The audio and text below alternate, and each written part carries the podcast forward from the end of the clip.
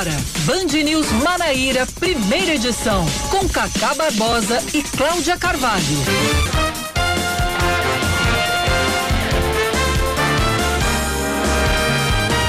9 horas 26 minutos em João Pessoa, 9 horas 26 minutos na Paraíba. Bom dia, bom dia, bom dia. Hoje é terça-feira, dia 22, 22 de junho de 2021, começando mais um Band News Manaíra, primeira edição, comigo, Cacá Barbosa e com Cláudia Carvalho, que agora traz seu bom dia de forma oficial. Bom dia, Cláudia. Bom dia mais uma vez para você, Cacá, para todos os ouvintes.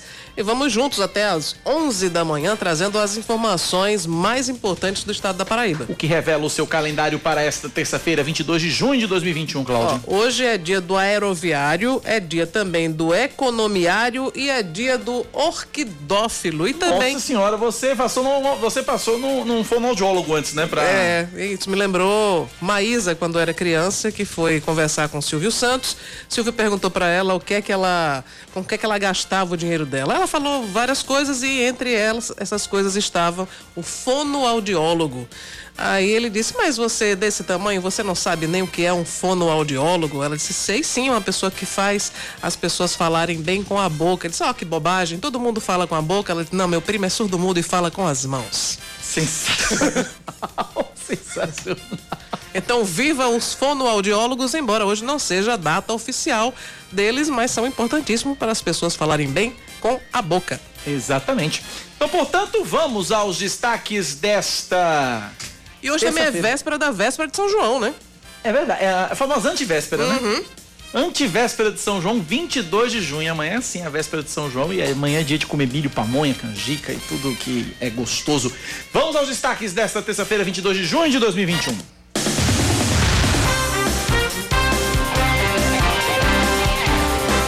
Com 2.114 novos casos, o estado da Paraíba registra 378.064 pessoas que têm ou tiveram a Covid-19. Nas últimas 24 horas, 21 pessoas morreram da doença, o que eleva o número de vítimas para 8.411. A taxa de ocupação de leitos de UTI adulto está em 63% na Grande João Pessoa, 73% em Campina Grande e 88% no Sertão. 51 pacientes deram entrada nos hospitais de referência no tratamento contra a Covid-19 entre domingo e ontem, e o número de internados, de acordo com o Centro Estadual de Regulação, população é de 851. Mais um destaque: os municípios que tiverem melhor desempenho na aplicação da segunda dose da vacina contra a Covid-19 ou seja, oferecerem mais imunizantes proporcionalmente à população, vão ser premiados pelo governo da Paraíba. A medida foi anunciada ontem pelo governador João Azevedo em cadeia estadual de rádios.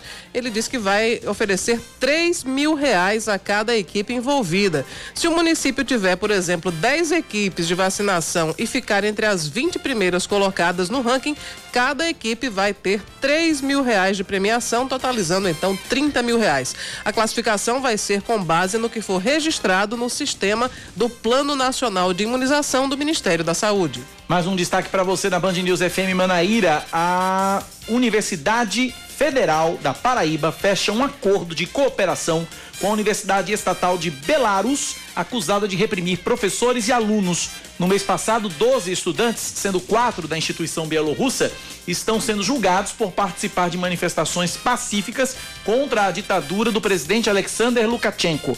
De acordo com a Associação de Estudantes de Belarus, outros sete estudantes estão na cadeia por motivos políticos, 19 foram expulsos e 17 professores foram demitidos pelo mesmo motivo. Com prazo de cinco anos, a parceria da UFPB, única instituição brasileira conveniada com a, unidade, com a Universidade Estatal de Belarus, prevê intercâmbio de alunos e pesquisadores e pesquisas conjuntas. A Universidade de Brasília, que mantinha uma parceria, rompeu os laços no ano passado após a violenta repressão da ditadura contra os manifestantes, atitude semelhante à tomada por outras universidades da Europa. As aulas presenciais nas escolas da rede estadual de ensino devem ser retomadas no segundo semestre deste ano. De acordo com o secretário estadual de Saúde, Geraldo Medeiros, inicialmente deve ser adotado o modelo híbrido, com parte das aulas presenciais e outra remota. No entanto, as aglomerações no período junino podem representar um empecilho para o retorno das atividades. A Secretaria de Saúde prevê um aumento de casos e mortes também na primeira quinzena de julho, como reflexo das aglomerações nas festas juninas. Mais um destaque para você: o avião com o primeiro lote da vacina da Janssen chega ao Brasil. A aeronave pousou agora há pouco no Aeroporto Internacional de Guarulhos, em São Paulo, depois de deixar os Estados Unidos ontem à noite. Inicialmente a remessa tinha 3 milhões de doses e deveria ter desembarcado por aqui na semana passada, mas o envio acabou adiado por questões de alfândega, de acordo com o Ministério da Saúde. A pasta informa que o prazo de validade desse novo lote foi estendido de 3 para 4 meses após a aprovação da Anvisa e poderá ser usado até o dia 8 de agosto. A vacina da Janssen, farmacêutica da Johnson Johnson, é a única contra a Covid-19 em todo o mundo que é aplicada em apenas uma dose. Esportes, Cláudia. O goleiro Felipe e o meia Clayton voltam a treinar com bola e podem reforçar o Botafogo nesta sexta contra o Altos pela quinta rodada da Série C do Brasileirão. Por outro lado, o técnico Gerson Guzmão não pode contar com o volante Amaral, que sofreu uma lesão muscular no empate sem gols com o Floresta no último sábado. Os também volantes Pablo, Rogério e Bruno Menezes são dúvida. Pablo aguarda o resultado de um novo exame para saber se está curado da Covid-19. Rogério está tratando de dores no joelho e Bruno Menezes está se recuperando de uma lesão no tornozelo. Botafogo e Altos jogam às 8 da noite dessa sexta-feira no estádio Almeidão, em João Pessoa, com transmissão ao vivo aqui pela Band News FM Manaíra. 933. Tempo. A terça-feira em João Pessoa deve ser de sol com algumas nuvens, chuva passageira durante o dia e tempo firme à noite, mínima de 21 graus, máxima de 30. Agora na capital paraibana a temperatura é de 28 graus. Na Rainha da Borborema, a previsão da meteorologia é de sol entre nuvens e não deve chover. A mínima é de 19 e a máxima pode chegar aos 27 graus. Nesse momento, em Campina Grande, os termômetros assinalam 25 graus. 9 horas mais 33 minutos na Paraíba, 9h33. Você ouvinte já pode interagir com a gente pelo nosso WhatsApp no 991 11 9207 9911 9207 nos ajudar a fazer o noticiário local aqui na Band News FM Manaíra. 9911 9207 9911 9207. 9 horas mais 33 minutos, 9 e 33. A gente convida você para interagir com a gente e a gente vai seguindo aqui com o nosso Band News Manaíra primeira edição nesta manhã de terça-feira, como Cláudia falou, véspera da véspera ou antivéspera de São João. É, essa semana saboreei uma canjica deliciosa. O pessoal lá da prefeitura mandou aquela canjiquinha, aquele. Sim. Aquela canjiquinha ali que a prefeitura mandou pra gente, deliciosa, que negócio gostoso, da gota. Negócio bom, deixei na geladeira, ontem eu provei, saboreei, negócio gostoso da gota. Amanhã tem mais. 934, vamos a Brasília. Nós temos na linha Fernanda Martinelli com as informações da capital federal. Bom dia, dona Fernanda. Moda antiga, vamos à moda antiga para a gente ver depois o que é está acontecendo aqui com Fernanda Martinelli, para a gente poder trazer as informações. Enquanto isso, Cláudia Carvalho, governador João Azevedo vai dar um prêmio para as equipes que mais vacinarem. Vai de novo aí com Fernanda, vai. É, vamos com as equipes que mais vacinarem contra a Covid-19, Cláudia Carvalho. É, exatamente. O, o, governador anunciou ontem nessa né, esse estímulo para principalmente reforçar aí o, o a busca para pelas pessoas que não tomaram ainda a segunda dose. Né? Então, é uma ação do governo para premiar, inclusive com, com dinheiro, né, as equipes que mais conseguirem a imunização com a segunda dose da vacina contra coronavírus, que é uma grande, é uma grande dificuldade, né? Muita gente toma a primeira dose, mas não comparece para tomar a segunda. E como forma de acelerar, incentivar a vacinação contra o coronavírus no estado, o governador João Azevedo anunciou ontem esse prêmio de 3 mil reais para as equipes de saúde dos 20 municípios que mais imunizarem durante todo o mês premiar os melhores desempenhos de cobertura vacinal da campanha de vacinação da Covid-19. Isso nós queremos fazer com que todo final de mês, final de julho e agosto, setembro, outubro e novembro, nós vamos contemplar, premiar com 3 mil reais cada equipe de saúde dos 20 municípios que ficarem em primeiro lugar com essa vacinação. Bom, ainda sobre esse mesmo assunto, o indicador definido para esse prêmio vai ser a aplicação da segunda dose registrada no Programa Nacional de Imunização. As categorias que podem concorrer são os agentes comunitários, os técnicos e também auxiliares de enfermagem, além dos enfermeiros. Então, apenas para que se tenha ideia, se um município ficou em primeiro lugar e ele tem 10 equipes de saúde, 10 equipes receberão a gratificação, a premiação de 3 mil reais. Para ser dividido, e isso ficará a cargo da prefeitura, fazer essa divisão entre as pessoas que estão na unidade básica de saúde, basicamente enfermeiro, o técnico de enfermagem, o agente comunitário de saúde, o técnico que estiver. Então, quatro pessoas, cinco pessoas pelo menos. Os médicos e dentistas não estão incluídos nessa premiação. Bom, e os recursos para essa, essa premiação serão do próprio governo do estado. 937 na Paraíba. Vem vacina. Da Band News FM.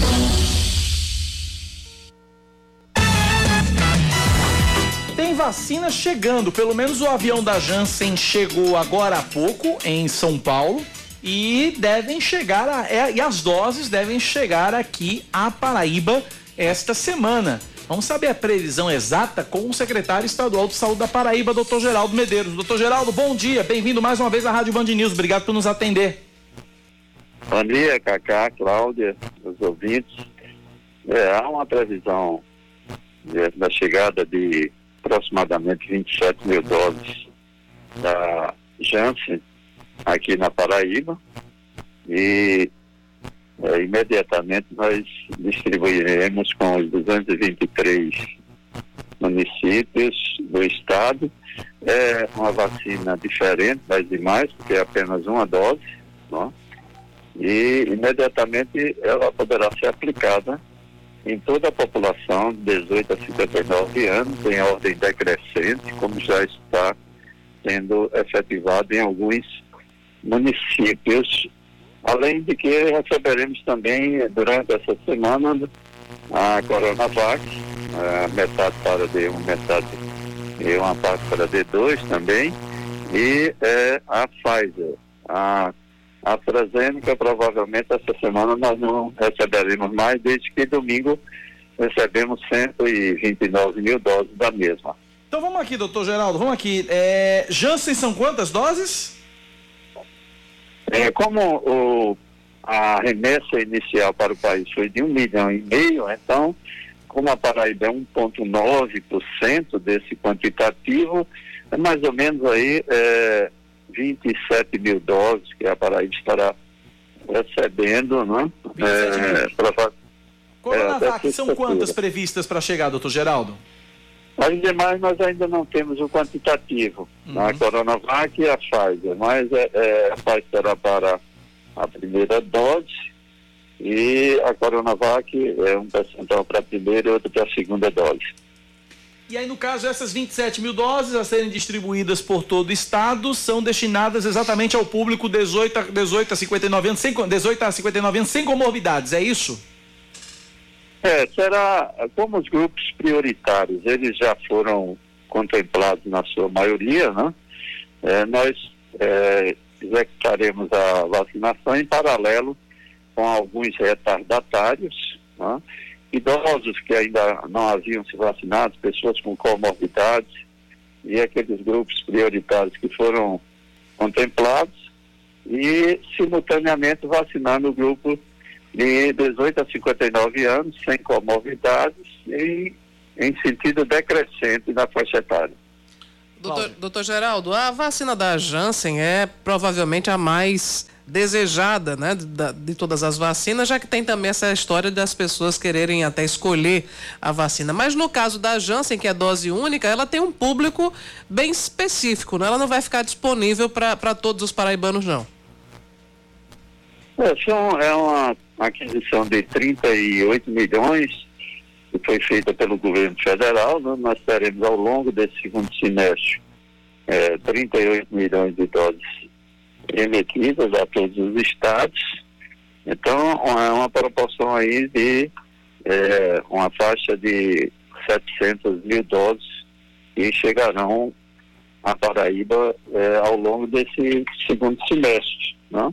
Mas a previsão pelo cronograma do Ministério da Saúde é que nós tenhamos uma remessa semanal para Paraíba de 700 a 800 mil doses né, toda semana.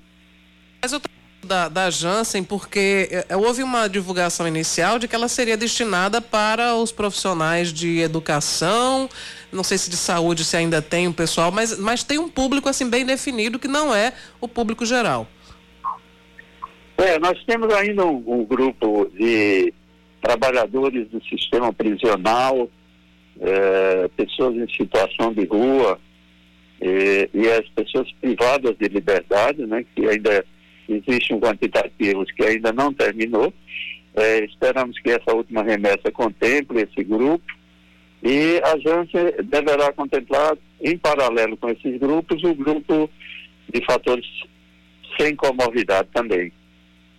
É, doutor Geraldo, e a previsão de volta às aulas? Professores e alunos podem pensar em estar de volta às salas de aula de maneira presencial no segundo semestre desse ano? É, a Secretaria Estadual de Saúde e a Secretaria Estadual de Educação, o governo estadual como um todo, não tem trabalhado ao longo desses meses no sentido de propiciar é, nos próximos é, dois, três meses o reinício das aulas em sistema híbrido. É, esse é o objetivo do governo do estado das, dos, das escolas estaduais. Como é que está a questão da vacinação dos profissionais de educação? Todos já estão devidamente vacinados aqui na Paraíba, doutor Geraldo?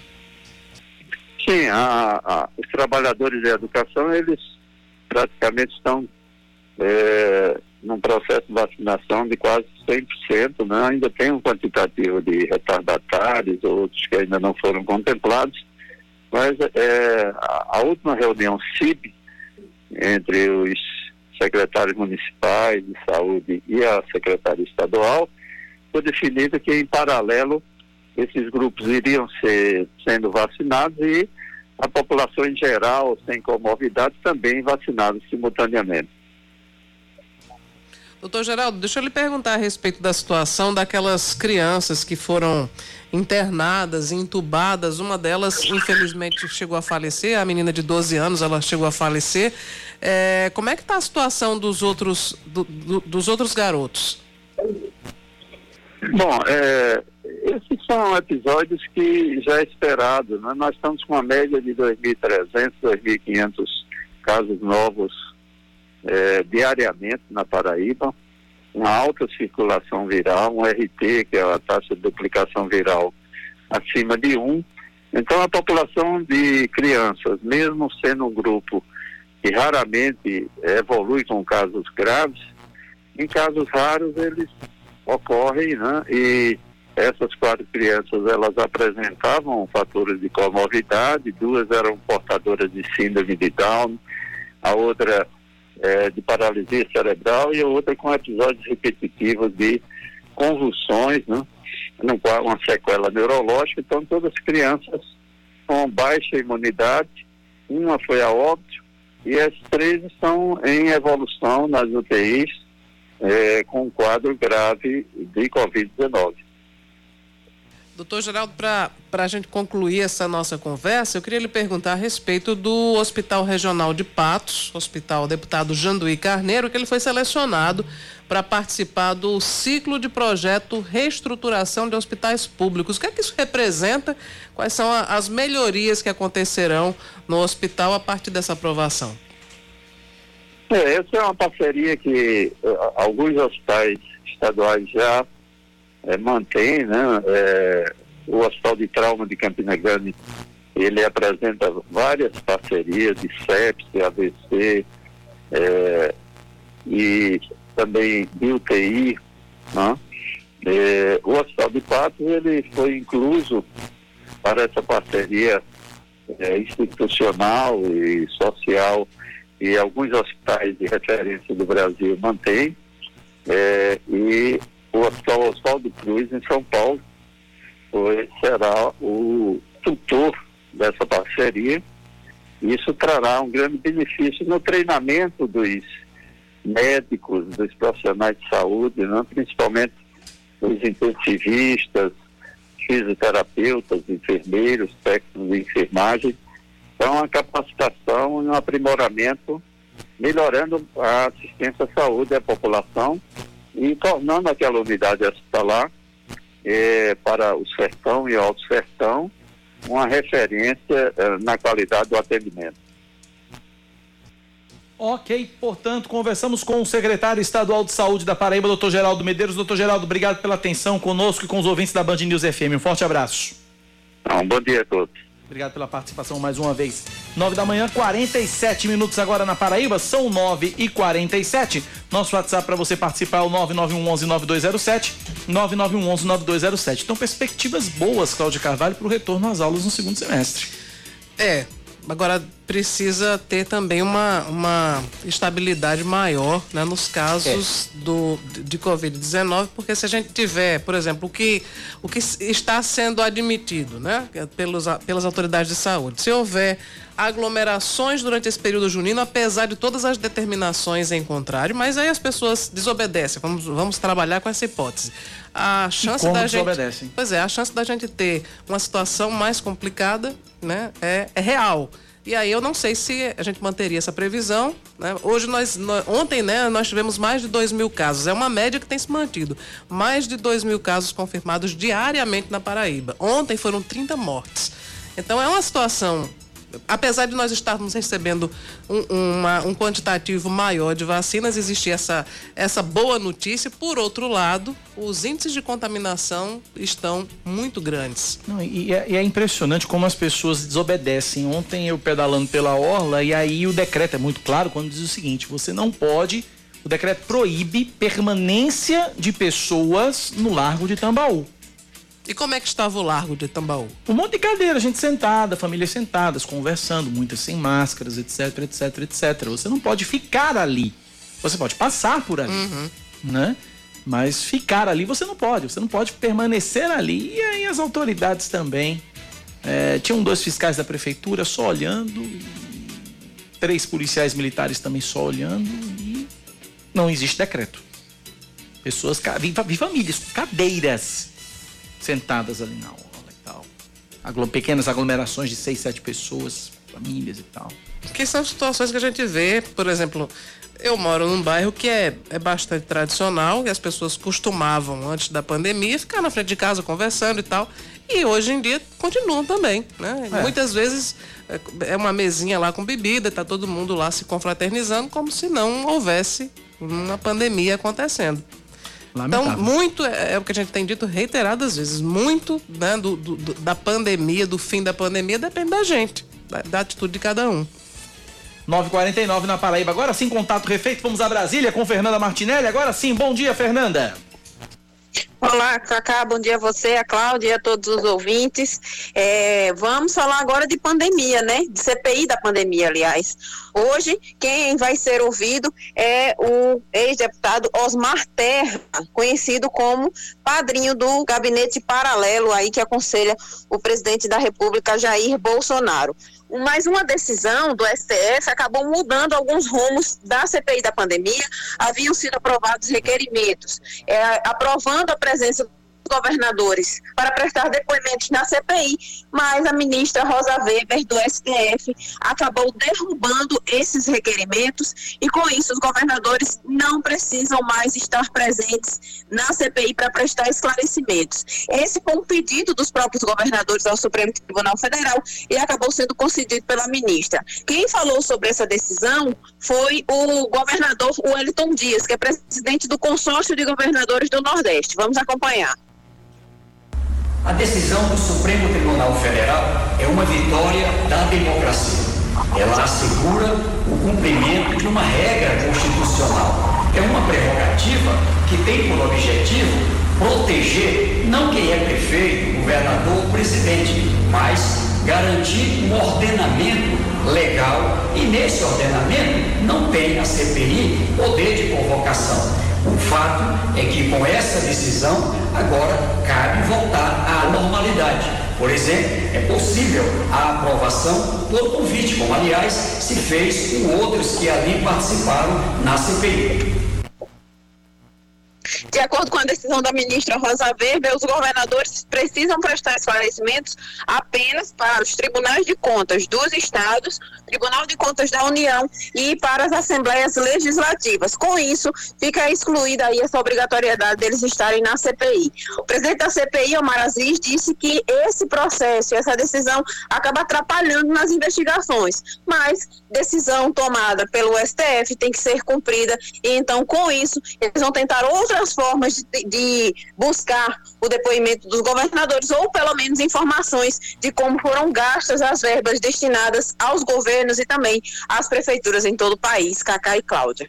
Obrigado, Fernanda Martinelli, pelas informações direto de Brasília, aqui na Band News FM. Você, ouvinte, pode participar com a gente pelo WhatsApp no 9911-9207, 9911-9207. As participações são todas muito bem-vindas, mas a gente pede aos nossos ouvintes, é, inclusive os que estão chegando e são muito, todos muito bem-vindos, que ao gravarem os áudios, é, gravem no máximo um minuto para que a gente possa privilegiar o maior número de ouvintes possível. Chega áudio aqui de 1 minuto e 40, 1 minuto e 50, 2 minutos, é impraticável a gente pôr esse tempo no ar. Mas se você puder regravar o seu áudio em no máximo um minuto, você mandar sua mensagem no máximo um minuto, eu acho que é tempo suficiente para você colocar e externar o seu pensamento. Sua participação é muito bem-vinda e a participação é garantida aqui no ar, tá certo? 9h53, ouvintes participando com a gente, vamos lá. Bom dia, Cacá, bom dia, Cláudia, bom dia a todos. Olha, mais uma vez o presidente mostrou a sua face, né? Maltratando as mulheres, principalmente a repórter que estava fazendo seu trabalho. Não ofendeu ninguém, apenas fez uma pergunta e ele, mal educado como é, né? Infelizmente, tratou a, a repórter daquela maneira. É, realmente nós estamos vivendo num tempo de ódio, de, de rancor, como jamais a gente viveu. É lamentável ter um chefe da nação de um nível tão baixo como esse. Bom, foi o, ele, o ouvinte se refere a um episódio registrado ontem em Guaratinguetá, Guaratinguetá no interior de São Paulo, contra a repórter Laurene Santos, da TV Vanguarda, que é afiliada da Globo, ali na região do Vale do Paraíba, interior de São Paulo. Né? Inclusive, é, já tem manifestações de políticos, o senador Omar Aziz, do PSD do, do Amazonas, é, que é presidente da CPI da Covid, sugeriu que a repórter processe o presidente pela agressão. É, eu acho que até é um caso até mais grave do que isso, porque não é, não é um, uma, uma agressão apenas pessoal à, à repórter, é uma agressão à imprensa, né? enquanto instituição, serviço essencial e atividade regular que existe no Brasil. Né? E o presidente não tem equilíbrios para res, responder uma pergunta. Né? A repórter não fez nenhuma provocação na pergunta. É, e muitas vezes falta às nossas autoridades o senso de que são servidores públicos. O Brasil não pertence a Bolsonaro. Bolsonaro ocupa um cargo que a ele foi delegado pela confiança da maioria dos brasileiros e que tem data para acabar. Enquanto ele estiver no cargo de presidente da República, ele tem que agir com. Ele teria, né? Teria que agir com a, enfim, de acordo com as regras, com a, a liturgia que o cargo exige. Ele, a, pergunta pro, a pergunta proibida foi porque ele não estava usando máscara quando chegou para cumprir a agenda em Guaratinguetá. Pois é, ele, ele botou a máscara só na hora da entrevista e depois ele tirou. Ah, você quer ficar feliz? Agora você está feliz? Quer dizer, é uma, é uma coisa que é, eu estou falando aqui sobre a, o que é que o cargo de presidente da República exige, né, do, do seu do seu ocupante, mas na verdade nós não chegamos nem aí. É uma questão de educação doméstica. Não se responde a ninguém dessa maneira. Um cidadão comum não responde a outro cidadão comum nos limites da educação e da urbanidade dessa maneira. E principalmente porque o presidente tem uma, um, um gosto particular de gritar com as mulheres e com os subalternos, né? Impressionante. Eu nunca vi ele chegar numa reunião com o Centrão gritando e esbravejando. Você já viu? Não, nunca vi. Pois é, é muito fácil ser forte com os fracos, né? Muito fácil. Inclusive, o governador de São Paulo, João Dória, também se manifestou. João Dória disse, disse que foi um surto verborrágico do presidente Bolsonaro contra é. a imprensa. O ato demonstra sua intolerância e descontrole. E aí, Dória manifestou solidariedade ao jornalista, aos profissionais atacados e diz que a liberdade de imprensa é um direito que o atual governo insiste em confrontar. É, ele, ele tenta intimidar e ali a, a, ele estava cercado de, de, de, pessoas que o apoiam E a, a repórter certamente se sentiu, né, em, em, algum grau, intimidada pela presença das pessoas que compõem ali a, o séquito do, é, o staff, staff. Do, do, do, presidente da República. Eu acho que também ela nem esperava tamanha patada, né? A pessoa, em determinadas situações, você fica é, perplexo, não tem nem reação, porque você não esperava.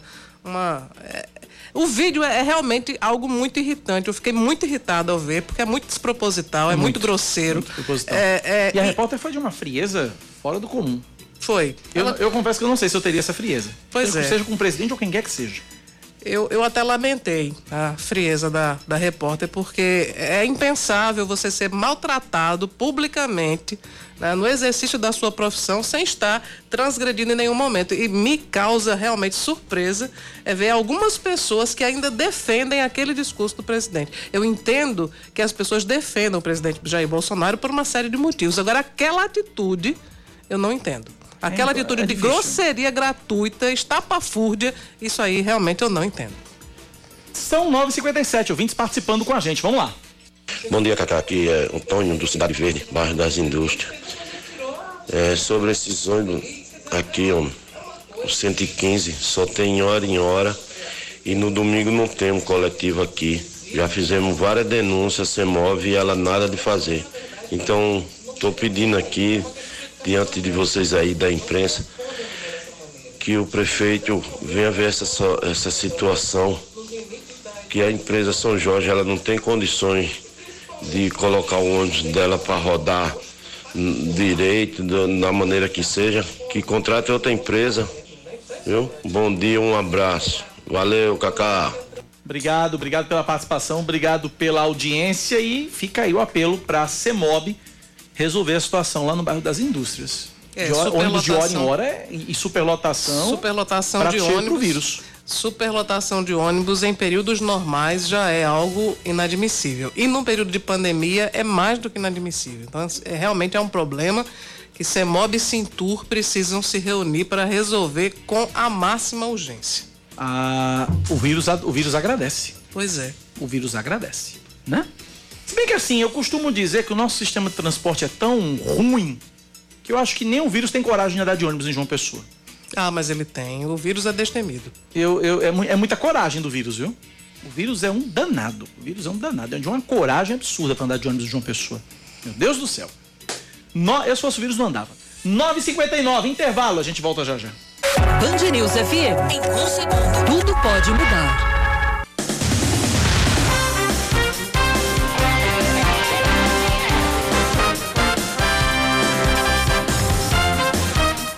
10 horas mais dois minutos na Paraíba, Cláudia Carvalho. Pois é, estamos de volta com Band News Manaíra, primeira edição. Queria mandar um grande abraço para o nosso ouvinte de sempre, Mário Torinho, sempre sintonizado aqui na 103,3.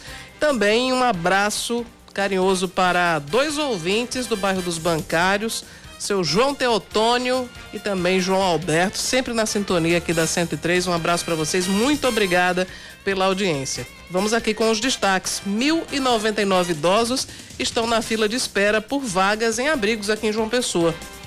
De acordo com o Ministério Público da Paraíba, atualmente encontram-se abrigados 267 idosos nas cinco entidades que funcionam na capital: Lar da Providência, Aspan, Nosso Lar, Casa da Divina Misericórdia e também a Vila Vicentina. Nessas entidades encontram-se abrigados idosos de outros municípios paraibanos por determinação judicial ou em decorrência de medidas protetivas e encaminhamentos dos centros de referência especializados em assistência social. Um dos principais problemas enfrentados, de acordo com o Ministério Público, é a falta de uma instituição pública para abrigar os idosos. À espera de novas doses, a Prefeitura de João Pessoa continua aplicando somente o reforço das vacinas contra a Covid-19. A segunda dose da AstraZeneca acontece em nove ginásios, incluindo um posto montado no Instituto Federal da Paraíba, em Jaguaribe, até o meio-dia e no drive-thru do Mangabeira Shopping até as três da tarde. Já a aplicação da segunda dose da Coronavac acontece somente na sede da FIEP, Federação das Indústrias do Estado da Paraíba, próximo ao pavilhão do chá, até o meio-dia. A Polícia Rodoviária Federal na Paraíba inicia amanhã a Operação São João 2021. Essa ação vai reforçar o policiamento nos trechos de rodovias federais considerados mais críticos para a ocorrência de acidentes de trânsito e também crimes. Apesar das festas juninas estarem suspensas no estado, a PRF acredita que o fluxo de veículos deve ser intenso, principalmente na tarde de amanhã, na manhã de quinta-feira e também no domingo. A Polícia Rodoviária Federal tem o telefone 191 para informações, comunicação de acidentes e também denúncias. A ligação é gratuita e funciona 24 horas em todo o país. Mais um destaque para você aqui na Band News. O ex-prefeito de Campina Grande, Romero Rodrigues, segue sendo o nome mais cotado para concorrer ao governo do estado pelas oposições em 2022. A afirmação é do deputado estadual Valber Virgulino do Patriota, que participou de uma reunião ontem com o próprio Romero e outros representantes do bloco oposicionista. Ele também citou como possível candidato o deputado federal Pedro Cunha Lima, do PSDB. Romero Rodrigues, por sua vez, declarou ser importante que a oposição defina o nome o quanto antes para não cair no mesmo erro das eleições de 2018. O grupo estabeleceu como meta concluir a escolha em no máximo 30 dias. A CPI marca para 1 de julho a cariação entre a infectologista Luana Araújo e o coordena... e aliás, a coordenadora do Programa Nacional de Imunizações, Franciele Fantinato. A ideia, de acordo com o vice-presidente da comissão, senador Randolfo Rodrigues, é esclarecer dúvidas sobre a vacinação de grávidas. Luana Araújo, que chegou a ser anunciada, mas nunca foi nomeada para a Secretaria de Enfrentamento à Covid, prestou depoimento à CPI no último dia 2. Franciele Fantinato, por sua vez, ainda não foi ouvida, mas teve o sigilo quebrado e figura entre as pessoas investigadas pela comissão. Falar de esportes agora. O, Souza anuncia a contratação do técnico Varley, que esteve no, Inter... no, Nacional de Patos durante o Campeonato Paraibano. Vai ser a segunda experiência do ex-atacante como treinador.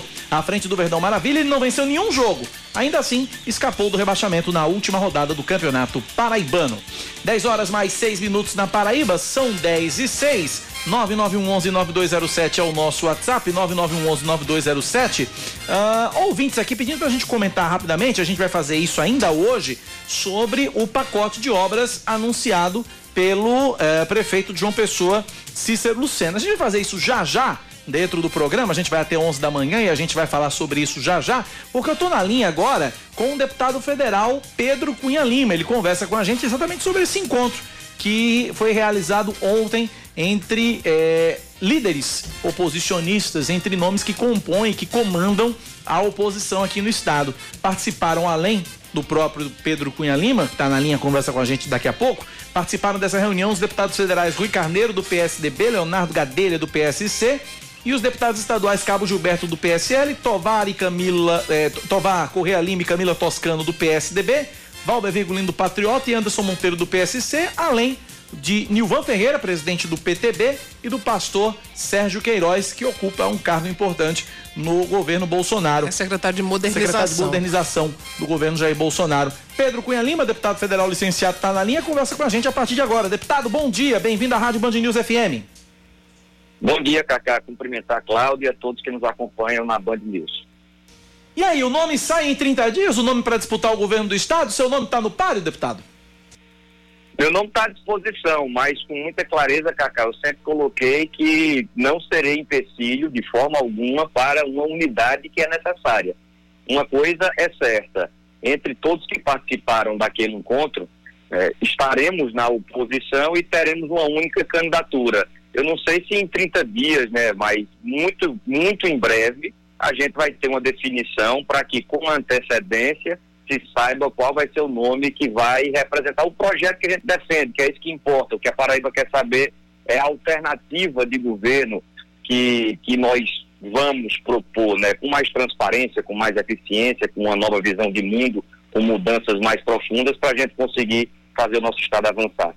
Eu falei aqui, ah, desculpa, Cláudio, eu falei aqui em, em quatro ou cinco legendas. Eu falei do PSDB, falei do PSL, falei uh, do PSC, falei do PTB, pelo menos quatro legendas. E fora as outras que não, não, não foram citadas nessa, nessa, minha, nessa, minha, nessa minha introdução da sua entrevista. Como é que vai acomodar essa gente toda numa chapa majoritária, deputado?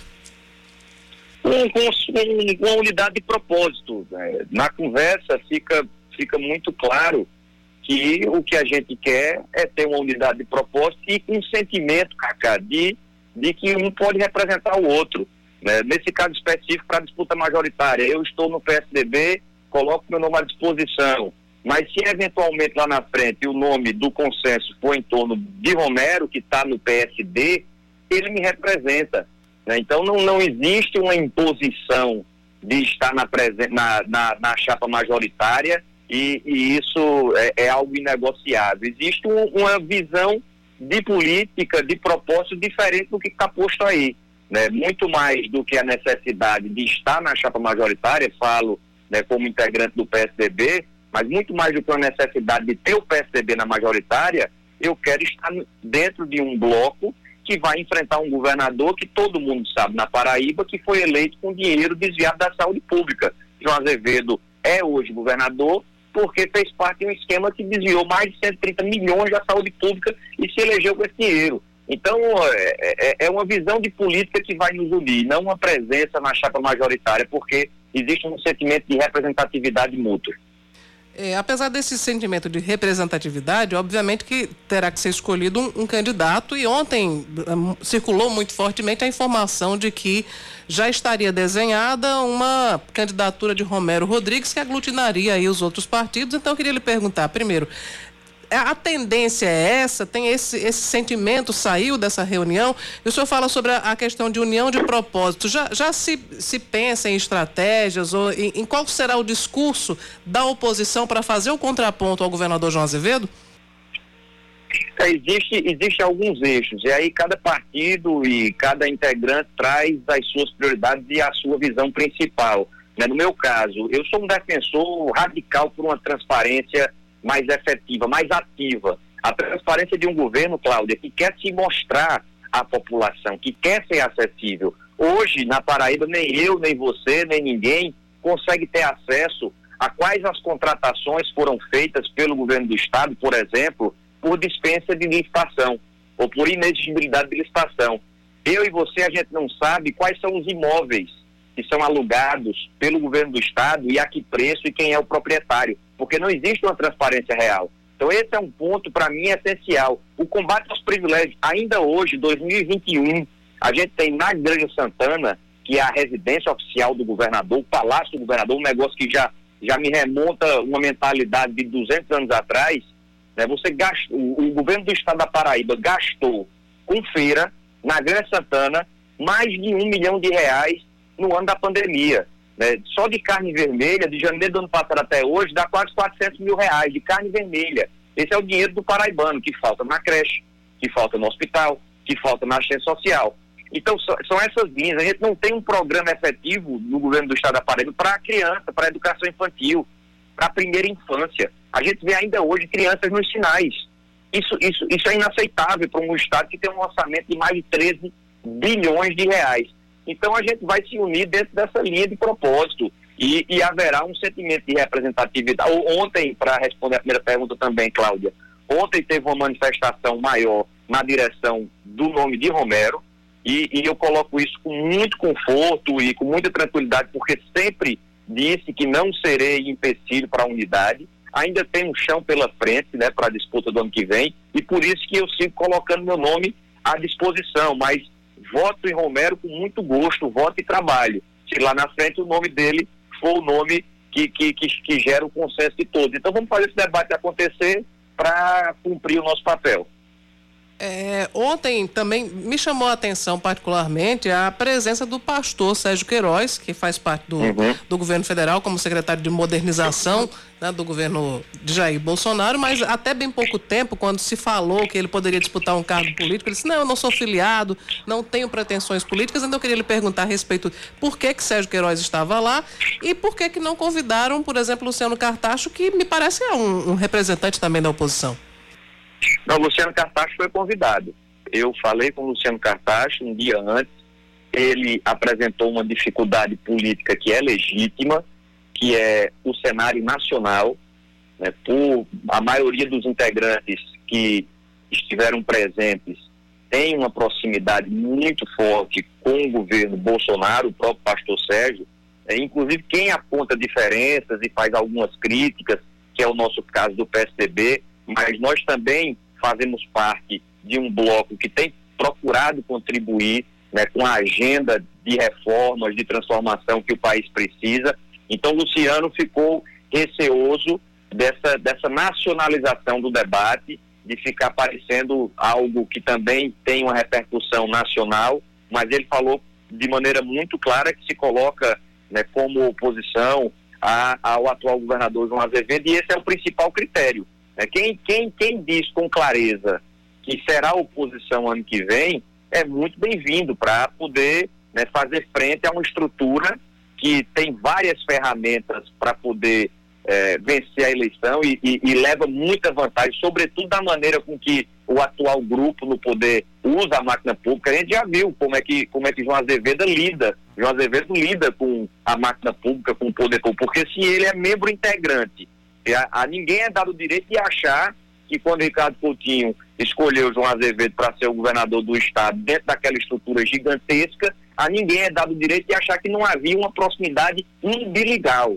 Né? Ele era o primeiro-ministro Ricardo, foi escolhido a dedo pelo chefe.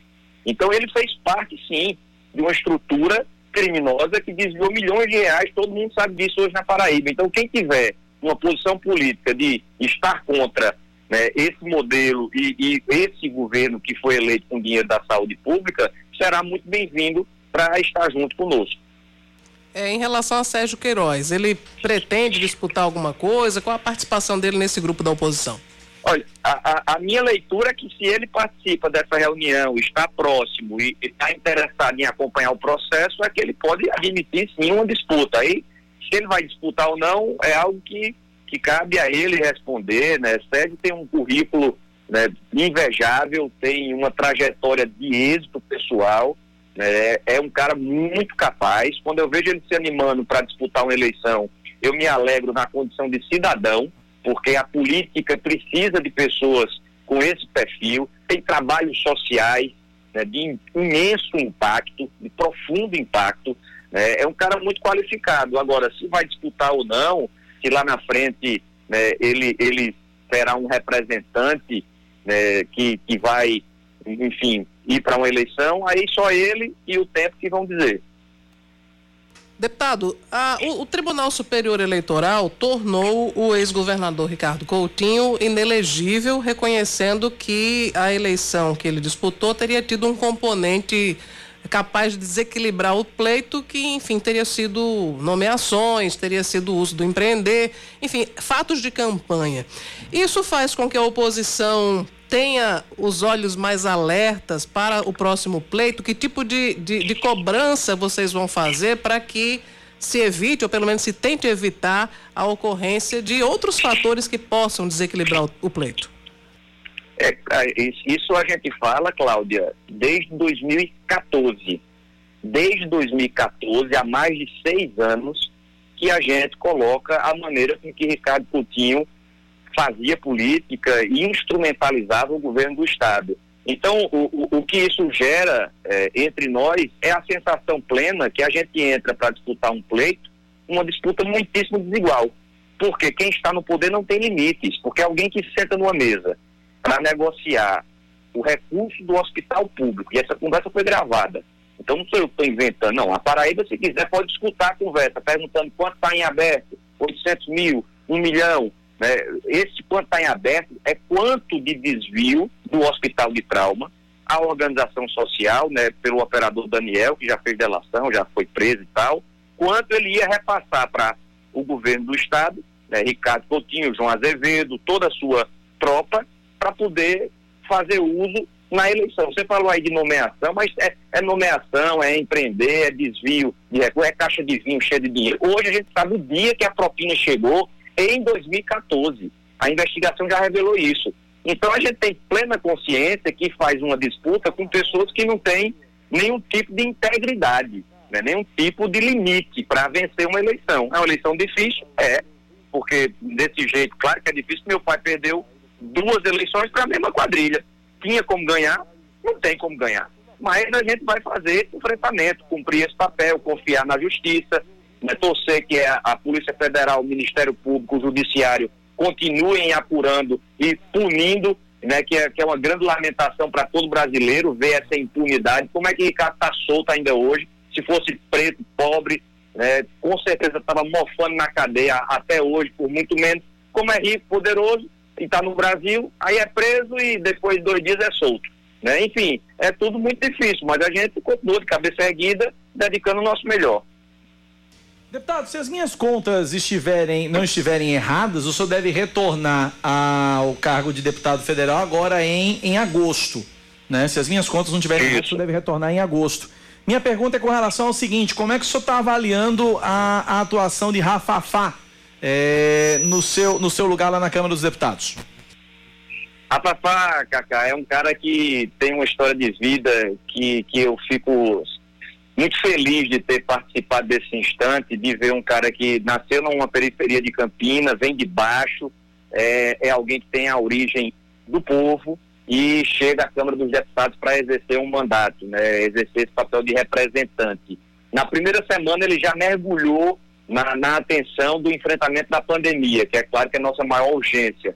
É, foi ao Ministério da Saúde, visitou o Instituto Butantan, entrou na comissão especial para acompanhar de perto né, os trabalhos em relação à pandemia. A Papá, ele representa causas que, que eu tenho também uma ligação muito forte, como, por exemplo, a causa da proteção animal, e tem cumprido um papel relevante nesse sentido. Então, é alguém que está dedicando o seu melhor para cumprir um bom trabalho. De novo, é, é, é difícil você encontrar na Câmara dos Deputados alguém que tenha a origem que ele tem, né, que venceu as barreiras que ele venceu para poder chegar ali, porque nós sabemos o sistema é fechado, né, dificilmente se abre espaço para pessoas com perfil como ele. Então eu tenho muito orgulho do trabalho que ele vem desempenhando, ele me representa e fico muito feliz que ele esteja assumindo, né, que tenha assumido essa condição. Conversamos com o deputado federal licenciado Pedro Cunha Lima. Deputado, um abraço para o senhor, obrigado pela participação. Eu que agradeço, Cacá, Cláudio e todos que nos acompanharam. Forte abraço. Obrigado pela, pela participação e pela entrevista. 10 e 21 vamos para o intervalo, Cláudia? Vamos, a gente volta já já com muito mais informações. Band News FM. Em um segundo, tudo pode mudar. Band News FM. Em um segundo, tudo pode mudar. Você está ouvindo Band News Manaíra, primeira edição.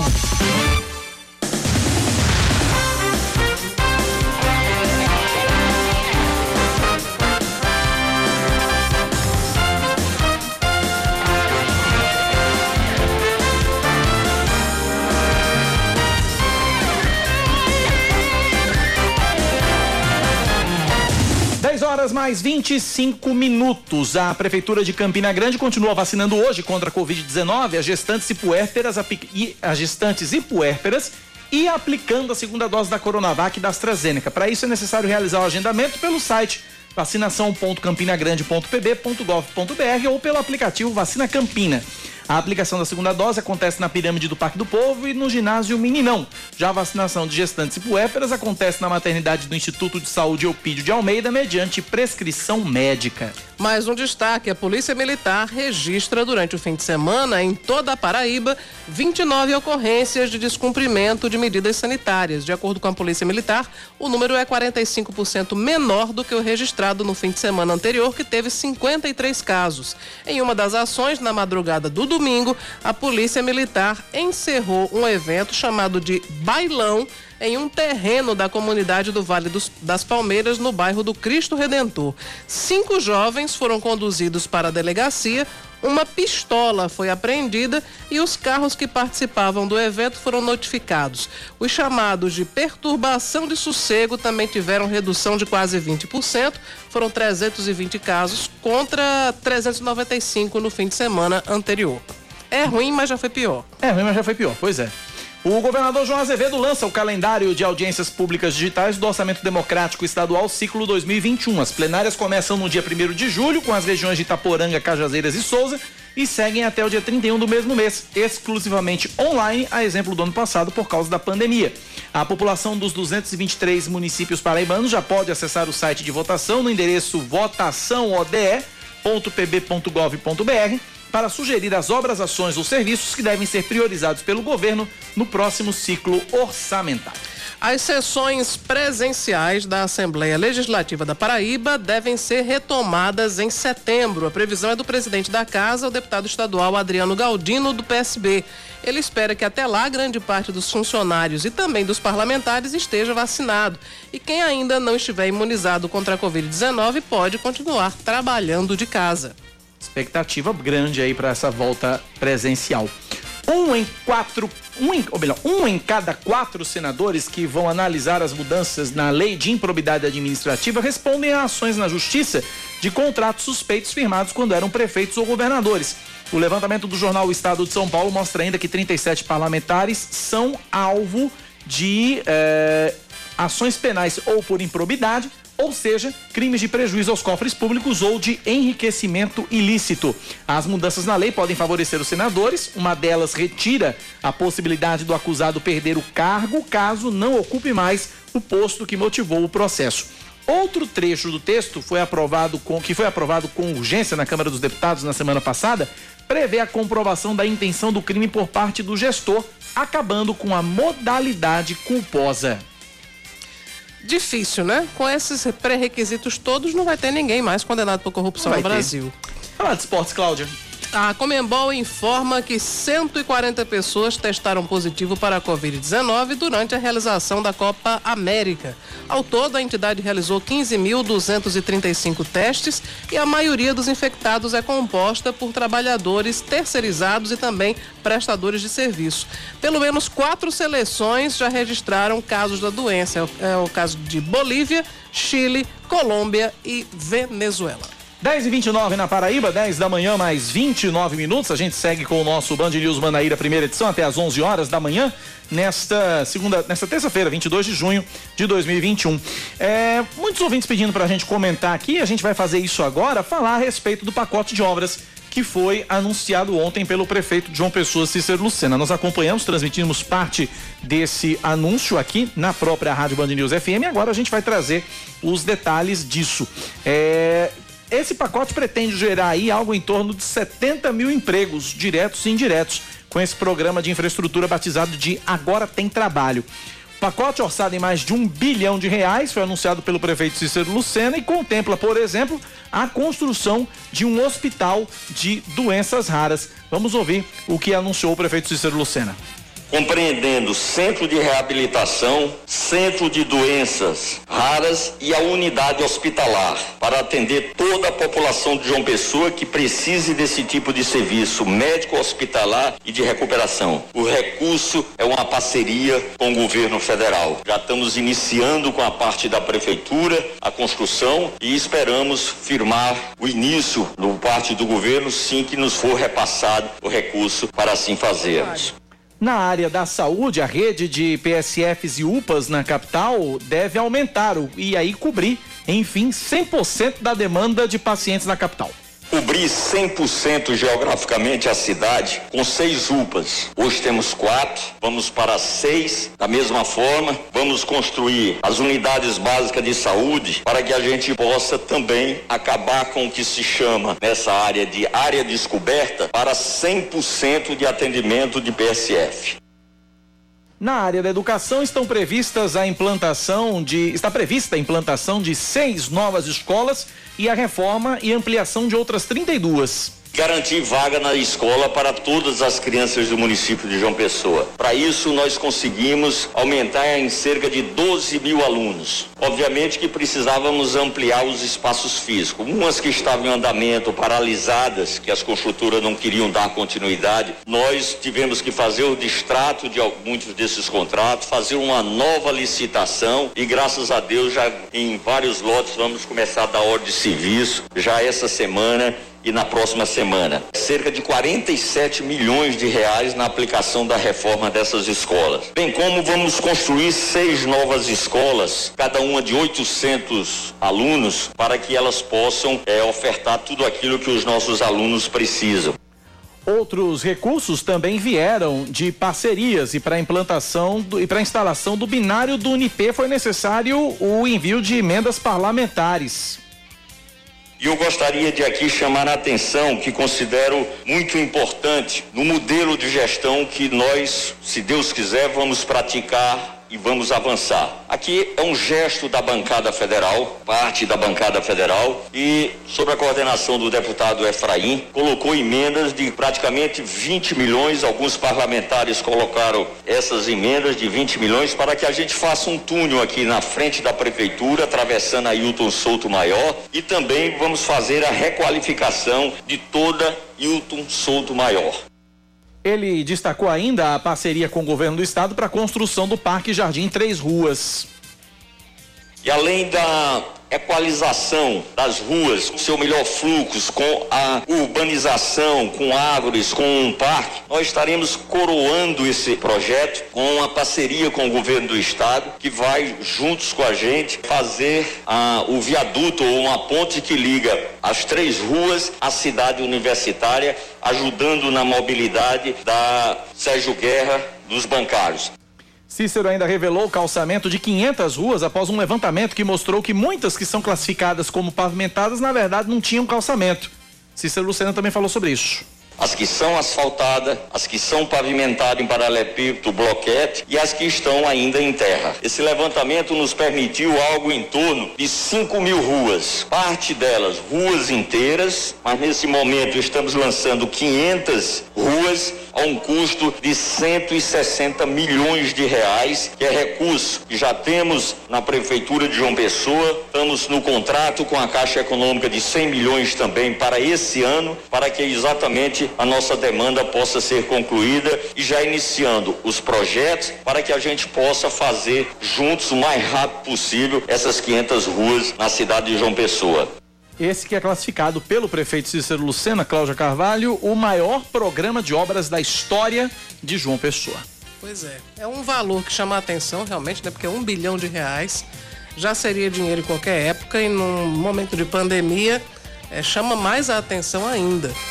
As obras já devem estar sendo algumas delas iniciadas. Uh, chama a atenção também a questão, até gerou certa polêmica, o anúncio feito pelo prefeito da clínica do PET né? Porque inicialmente falou. Começou como hospital veterinário, como né? hospital veterinário, transformou-se já na clínica do PET, que é alguma coisa mais é, possível e, e, enfim, não tem uma dimensão tão grande, mas algumas pessoas reclamando porque dizem que o e dizem com razão, realmente os serviços de saúde humana deixam muito a desejar, mas uma, é como eu disse anteriormente também, uma coisa não tem necessariamente a ver com a outra, né? É, os serviços todos eles devem funcionar. Agora não ter um serviço para atender os animais não, também não se justifica. A gente precisa e até porque também atender os animais é em, em, determinada, determinado grau também atender a saúde pública de uma maneira geral, porque os animais também transmitem doenças aos seres humanos. Sim, e, e é claro que é, é uma questão de dignidade também para os animais. A gente vê um monte de, de, de animais abandonados aí nas ruas, gatos, cachorros principalmente é, expostos a um, uma série de doenças, sofrendo, e eu acho que a parte da solidariedade do ser humano também deve ficar tocada com isso. Eu, eu particularmente, me sinto muito incomodada. E eles não estão na rua porque eles quiseram, né? Aí muita gente que, que acha que animal é brinquedo resolve adotar um pet e quando ele começa a incomodar, porque ele vai dar trabalho, obviamente, uhum. a pessoa descarta, bota ele, na, joga ele na rua. E aí gera uma série de, de outros problemas, não apenas para o animal, mas para a saúde pública, para a saúde coletiva. 10 da manhã, mais 36 minutos agora na Paraíba, 10 e 36 Ouvinte, final do telefone 9195, manda aqui uma foto de um buraco na Avenida Cruz das Armas, é, ali em frente à feira de Oitizeiro. Diz que o trânsito está bastante lento. Perguntei só em que sentido esse buraco está mas o ouvinte está digitando aqui. Só precisa dizer bairro ou centro, porque aí a gente compreende bem direitinho e pode é, trazer a informação completa. Sentido centro, Três Lagoas. Ok, sentido bairro, sentido centro-bairro. Então tá aí. Obrigado ao ouvinte, final telefone 9195, pela participação. Também agradecer aqui ao ouvinte, final telefone 0314, mandou um áudio pra gente aqui, mas 1 e 20 é muito longo e a gente pode reduzir isso em até um minuto para a gente poder privilegiar o maior número de ouvintes. Se você puder resumir o seu pensamento em até um minuto, a gente coloca no ar com o maior carinho do mundo, tá certo? 10 da manhã, mais 37 minutos agora na Paraíba, 10 e 37 é, continua aqui o ouvinte reclamando a respeito uh, da Avenida Belém, é, no, Boa Esperança, né? É uma rua que ele, inclusive ele fez é, essa reclamação no dia 6 de maio, hoje são 22 de junho. E ele disse o seguinte: no dia 6 de maio ele mandou uma mensagem: Olá, Cacá, bom dia. Gostaria de pedir ajuda na nossa rua, Avenida Belém Sem Número, Boa Esperança. Tem casas, apartamentos, pizzaria, bafiteira, igreja. Fica próximo ao Detran. E aí a situação da rua não é bacana, porque é lama, buraco, enfim, etc. tal. Recebemos aqui o protocolo da Secretaria de Infraestrutura, protocolo 0847-2021. O protocolo foi emitido no dia 11 de maio, hoje são 22 de junho e nada foi resolvido, pelo que o ouvinte diz aqui. Então a gente pede mais uma vez ao pessoal do Rádio Escuta que veja essa questão na no Boa Esperança para atender o, o, nosso, o nosso ouvinte. Essa demanda aí que ele já pediu já tem mais de um mês. E para a gente fechar essa rodada, ouvinte participando com a gente pelo nosso WhatsApp, 9911-9207. Bom dia, Cacá. É o seguinte, é sobre a linha 5603, que não voltou a ser um itinerário normal. Eu já usei todos os meios de comunicação que foi dado pela mídia, para a Cintur. Eles pre prejudicaram mais ainda, foi colocando o nosso ônibus aqui, 303, para seguir lá para qualquer ao todo.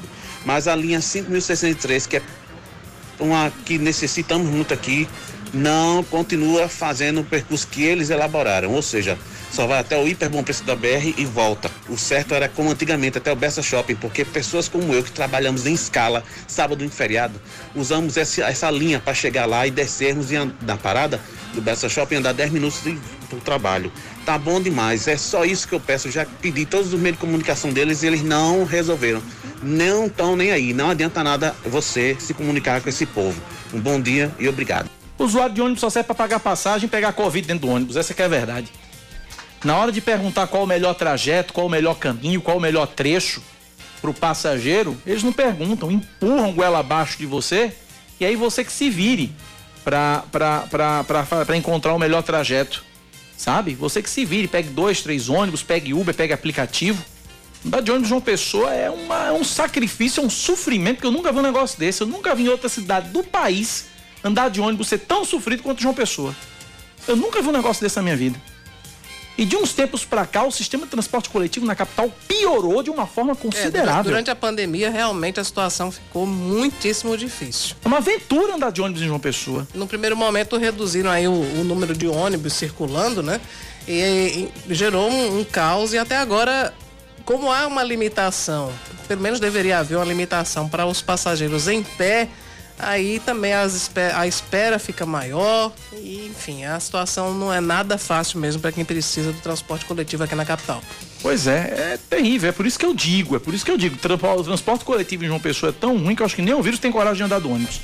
10h40, intervalo, a gente volta já já. Band News FM. Em um segundo, tudo pode mudar.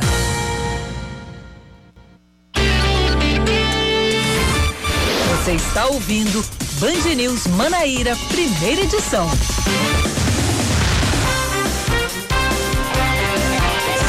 10 horas e 42 minutos. Nós estamos de volta aqui na 103,3 com Band News Manaíra, primeira edição. As prefeituras de Bananeiras, Serraria e Borborema no Brejo recebem uma recomendação para garantir que não sejam realizadas festas juninas, sejam elas públicas ou privadas, e também devem proibir o acendimento de fogueiras. A recomendação do Ministério Público tem por base a classificação dos três municípios na bandeira laranja do Plano Novo Normal Paraíba e a circulação de novas variantes do coronavírus pelo estado. As polícias civil e militar também foram recomendadas a abordar quem insistir em desobedecer o decreto. Quem for flagrado acendendo fogueiras ou promovendo festas clandestinas pode ser enquadrado no artigo 268 do Código Penal, que prevê multa e pena de um mês até um ano de prisão. Internado em São Paulo para se recuperar da Covid-19, o prefeito licenciado de Cajazeira, José Aldemir, apresenta melhora no quadro de saúde. De acordo com a deputada doutora Paula, esposa do político, a equipe médica começou a diminuir a sedação e o gestor pode ser estubado hoje.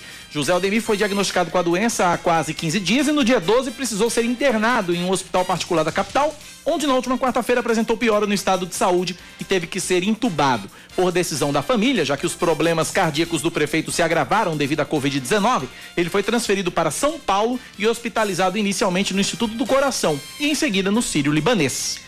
A administração do terminal rodoviário de João Pessoa espera um aumento de 7% no volume de viagens realizadas no São João em relação ao ano passado. De acordo com a gerência do terminal, entre os dias 23 e 24 de junho estão previstos 40 mil embarques e desembarques. Esse número é 45% menor em relação ao ano de 2019, quando não existia a pandemia.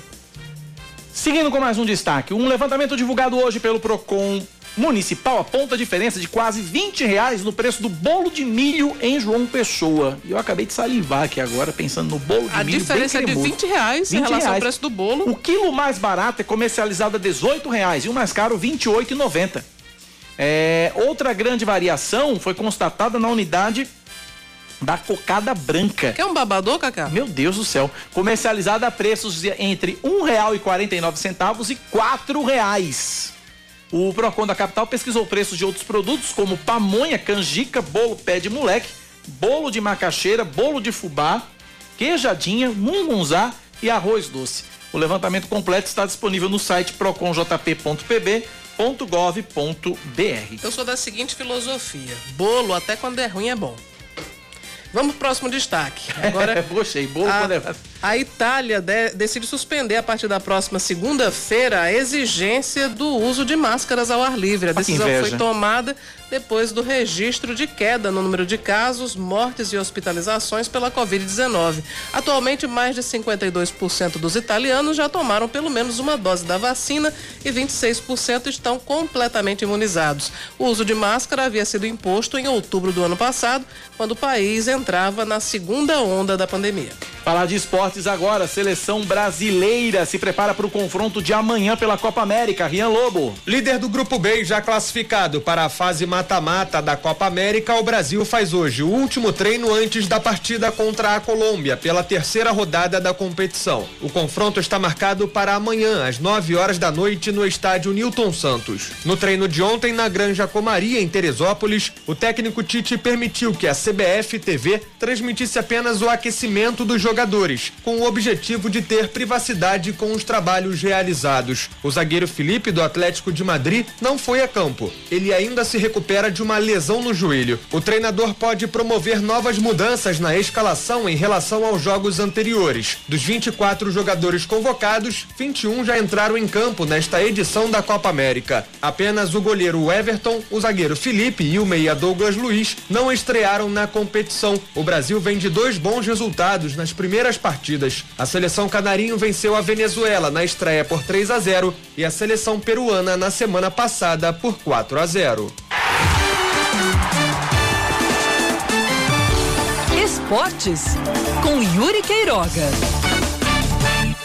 Notícias do sempre movimentado departamento médico do Botafogo. Uma não é boa. O volante Amaral teve uma lesão muscular diagnosticada e não enfrenta o Altos nesta sexta-feira.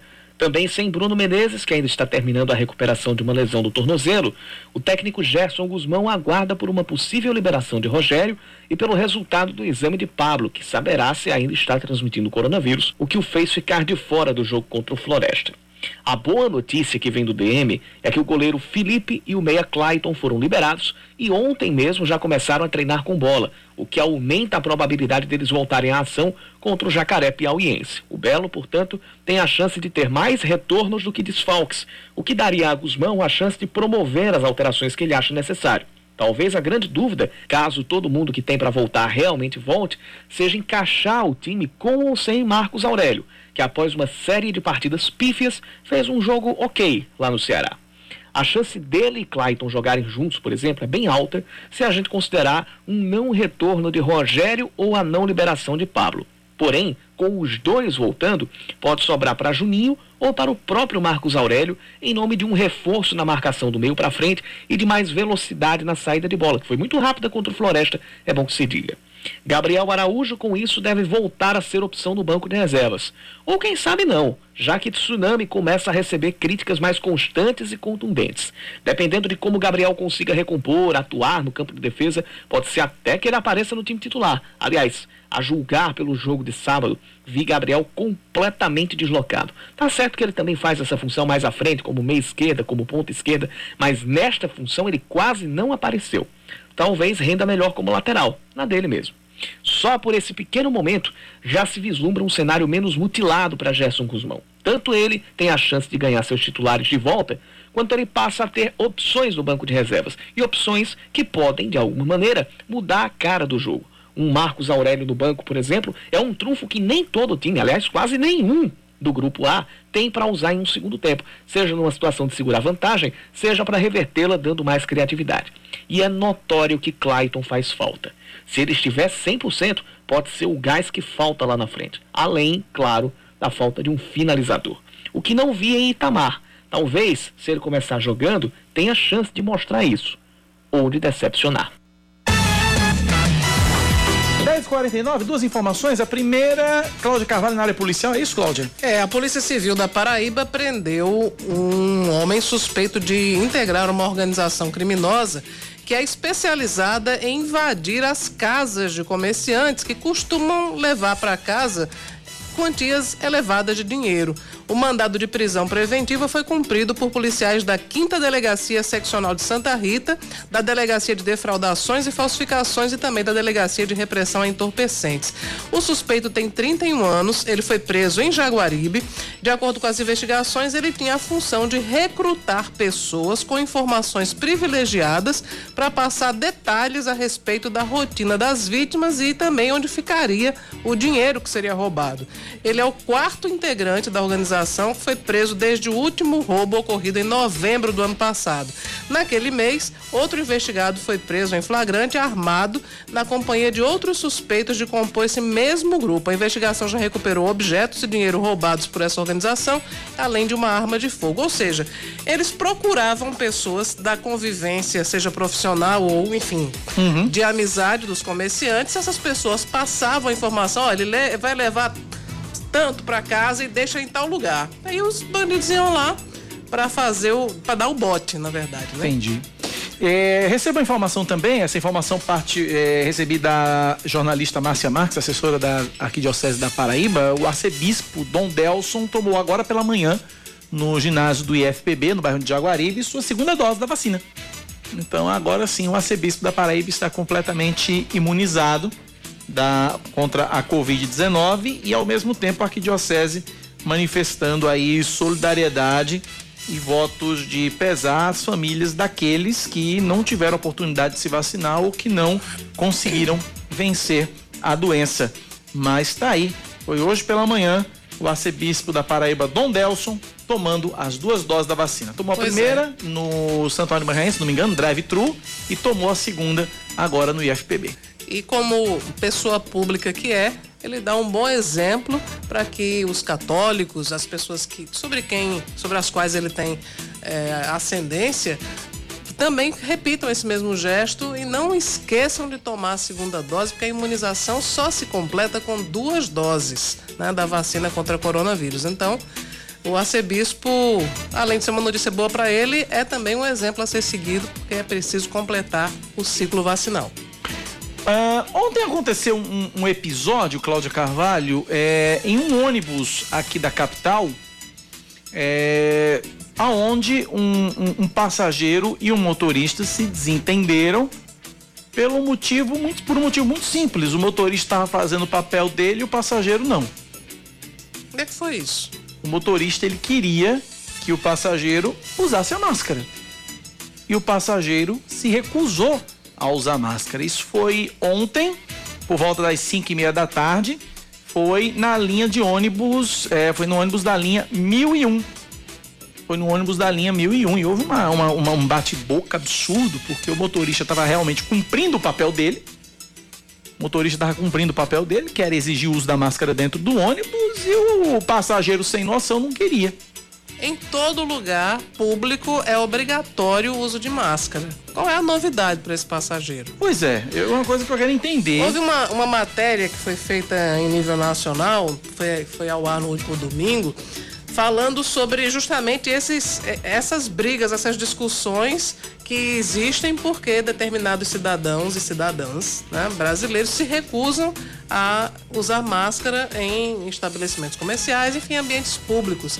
E gera agressão e tal. Eu fico aqui, eu fico aqui me perguntando se o, o, o, passageiro se sentiu de alguma forma estimulado pelo comportamento agressivo, grosseiro dessas pessoas que apareceram nessa matéria. Será que foi influenciado Foi no bairro ponto? dos Estados, foi no bairro dos Estados, linha 1001 né? E lembrando que o uso de máscara passou a ser obrigatório desde junho do ano passado.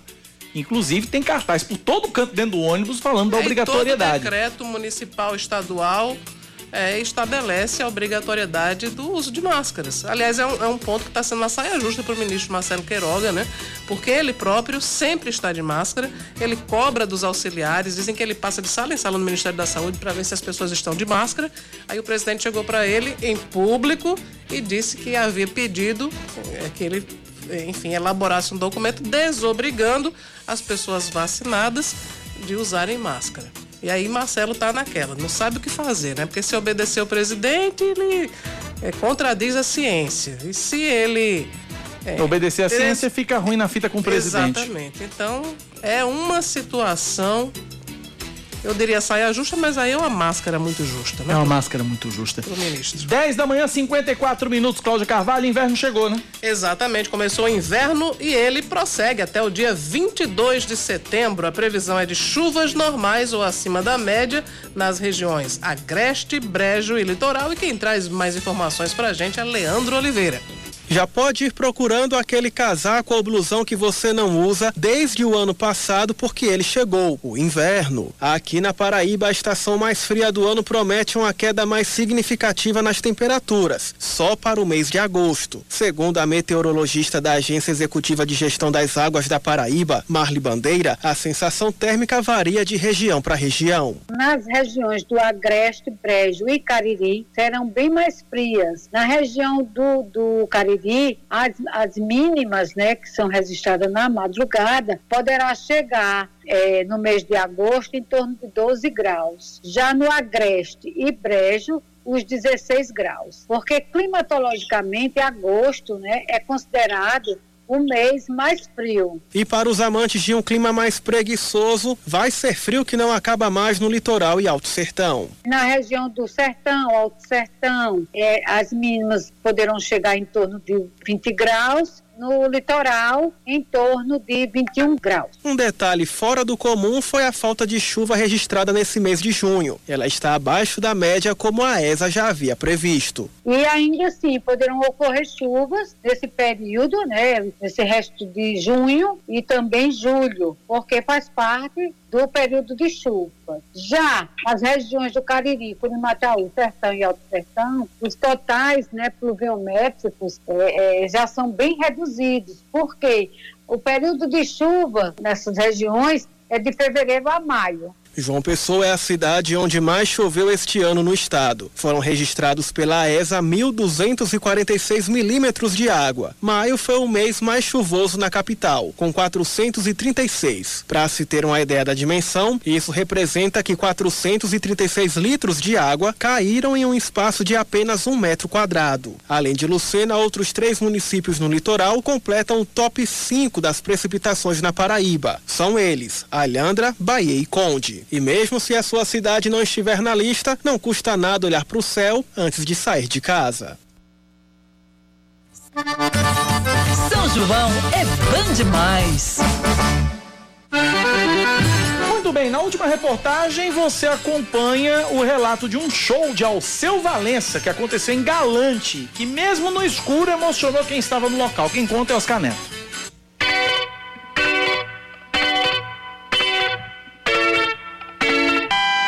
Os shows do cantor Alceu Valença são sempre muito emocionantes, mas em um desses que aconteceu em 2019, no São João de Galante, lá em Campina Grande, ficou marcado para sempre, não apenas por ser o último antes da pandemia. O jornalista Alisson Bernardo, que trabalhava no evento, ele nos conta que por algum motivo o cantor pernambucano se atrasou para um show que deveria se encerrar às 5 da tarde. E como o local não estava preparado para shows noturnos, a preocupação tomou conta da organização do evento. A banda dele foi numa van, chegou na hora que deveria chegar, mas ele estava vindo, acho que de Caruaru, num carro e com o produtor. E simplesmente lá na zona rural de Galante não pega celular, não pega nada. Então a gente ficou totalmente sem saber o que, é que estava acontecendo. Se ele estava perto, se ele ia demorar muito. E o público começou a pedir ao seu, pedir ao seu. E era uma festa que era open bar. Aí o dono da festa subiu no palco e falou: Ó, oh, gente, tá faltando bebida? A bebida tá gelada? Então pronto, vamos todo mundo beber, que a gente vai ficar esperando o seu aqui. Quando chegar, vai acontecer a festa dele.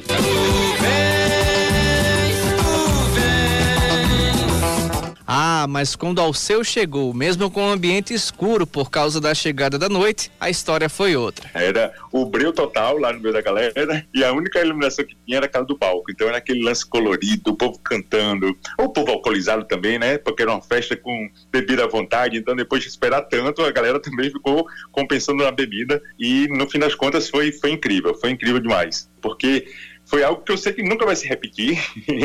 e o estresse que foi esperar o seu foi totalmente compensado pelo show. É, o que nos resta é esperar essa pandemia passar, com todo mundo vacinado, para a gente retomar com as festas, a maior tradição do povo nordestino.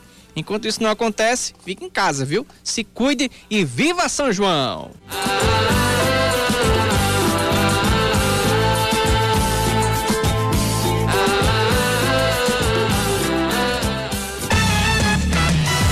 Diz tu vens e a gente diz nós vai. É nós um K, vai. é um B, é um. Ou se nós vai, mas nós volta. Nós vai, mas nós volta. Amanhã, eu logo cedinho às nove da manhã, às seis da manhã, as primeiras notícias do dia. Cláudia Carvalho às 9h20 com o Band News Manaíra, primeira edição. Cláudia Carvalho, meio-dia, junto com Gerardo Rabelo no Muito Mais na TV Manaíra. E eu hoje às quatro da tarde com o Brasil, gente. Valeu, Cláudia, até amanhã. Até amanhã, Cacá. Agradeço a todos os ouvintes pela companhia diária aqui todas as manhãs. A gente, a gente volta amanhã, né? A gente vai. Como foi que eu disse mesmo? Nós vai, mas nós, nós, nós vai, mas nós volta, nós fumamos, mas nós voltemos. É, exatamente. Né? Então, Voltaremos, em nome de Jesus. Amanhã. Até amanhã. Valeu, tchau, tchau. Você ouviu Band News Manaíra, primeira edição.